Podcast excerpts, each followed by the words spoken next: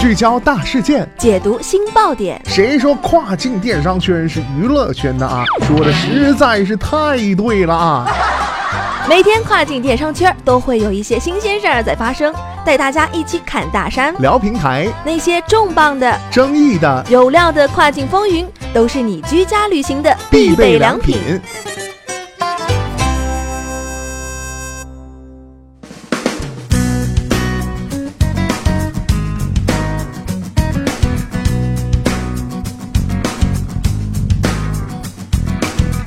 大家好，欢迎收听雨果电台跨境风云，我是佳佳。全球消费升级中，在传统外贸跨境电商自建站的输出渠道下，海外消费者的采购需求增势喜人。从传统外贸的海运大货柜、大批量小批次的 B to B 到跨境电商 B to C 线上出口模式中，海外采购商也一改大进大出的 B to B 和直销终端的 B to C 采购需求，转而寻求贸易小额订单的 B to 小 B 模式，碎片化批量小额的订单愈加受海外采购商的青睐。B to B 与 B to 小 B 的寻求界限采购方式有何不同？面对国外采购商对小额订单的购买需求，中国卖家的生存机会在哪？卖家又该如何借势寻求海外市场新的行业爆发点呢？今天的跨境风云，马上带大家一起来了解一下。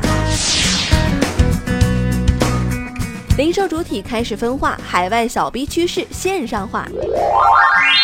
中国制造和货源供应链优势在跨境电商中作用显著，在满足海外买家小批量、短单化及碎片化的采购趋势中，衍生出了 B to 小 B 的贸易类型，且多数情况下以工厂制造型卖家为主导。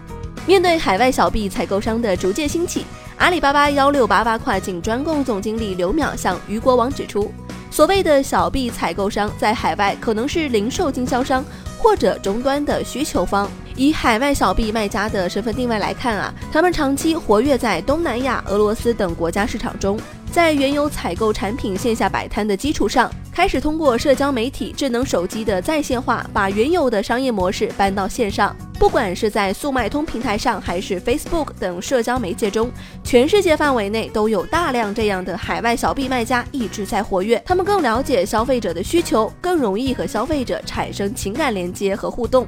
随着全球范围内人口数字快速增加，包括社交媒体的兴起，大量人开始做线上生意了，在线上直接服务消费者，这是我们看到的一大趋势。这个趋势类似于中国十年之前的淘宝了，很多线下做生意的人通过淘宝扩大消费范围，把此前入伍一公里范围的消费者扩大至全国。这样的事情现在也同样在世界各国上演。据刘淼介绍啊，二十一岁的马来西亚华人陈自宏，四年前就开始让中国的朋友从淘宝上帮助采购生活用品。最开始啊，是买一些书包、铅笔盒、钱包这类的必需品。慢慢的，他发现自己越买越多，并带动了华人朋友圈相继购买。于是，商业嗅觉灵敏的他决定在 Facebook 上开一个网店。初次的尝试并不成功。二零一七年五月，已经从学校毕业的陈子红决定正式申请当地的商业注册，重新在 Facebook 上开店。从中国小批量进货，每月补货的方式服务 Facebook 店铺中的买家。陈子红说啊，据他所知，马来西亚已经有至少上万个华人商家在做阿里的倒买倒卖生意，通常是在 Facebook、速卖通、拉扎达、亚马逊上开一个个人网店。他身边就有好几位朋友在做了。华人商家售卖的对象主要是马来族群，因为他们不懂中文，没有中国的资源，所以从中国阿里巴巴旗下的幺六八八上采购的衣服、衬衫、周边商品都特别好卖。与此同时啊，陈子红也完全不需要操心跨境物流。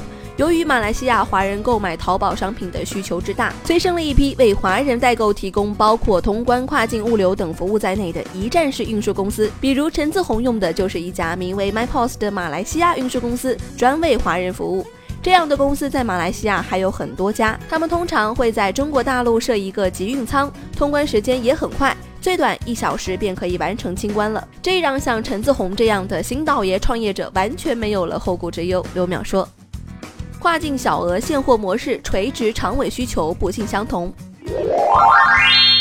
有卖家分析称，与 B to B 订单周期长的模式不同，跨境 B to 小 B 其实更像是跨境小额现货模式。小 B 采购商创新利用跨境电商线上渠道进行小额采买，则此时中国工厂的现货供应链正是他们所需要的。在刘淼看来呀，大 B 采购商每次进货的批次和货量都很大。以进入沃尔玛、家乐福超市的商品为例。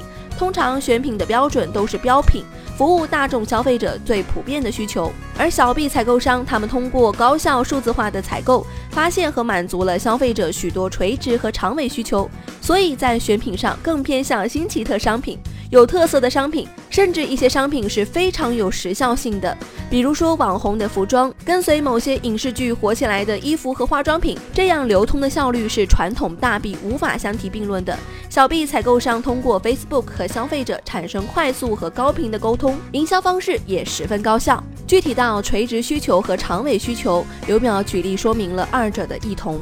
单就垂直需求而言啊，与烟斗相关的一系列产品。卷烟的刀、烟斗这样的商品是很难在卖场上看到的，因为现如今使用烟斗吸烟的人已经很少了。但是跨境电商就能垂直的把这部分对烟斗有特殊喜好的人聚集在一起，为他们提供产品和服务。而对于服装这类的长尾需求而言啊。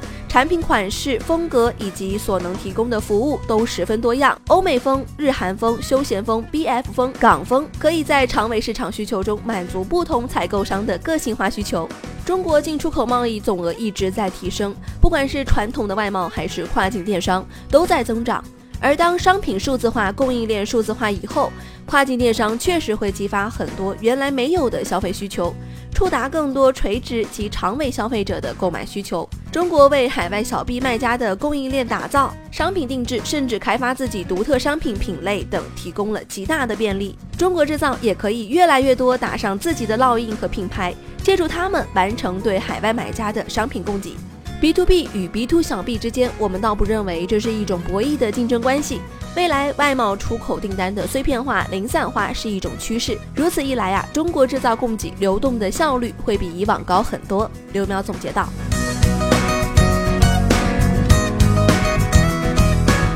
好的，聚焦大事件，解读新爆点。以上就是雨果电台本期跨境风云的全部内容。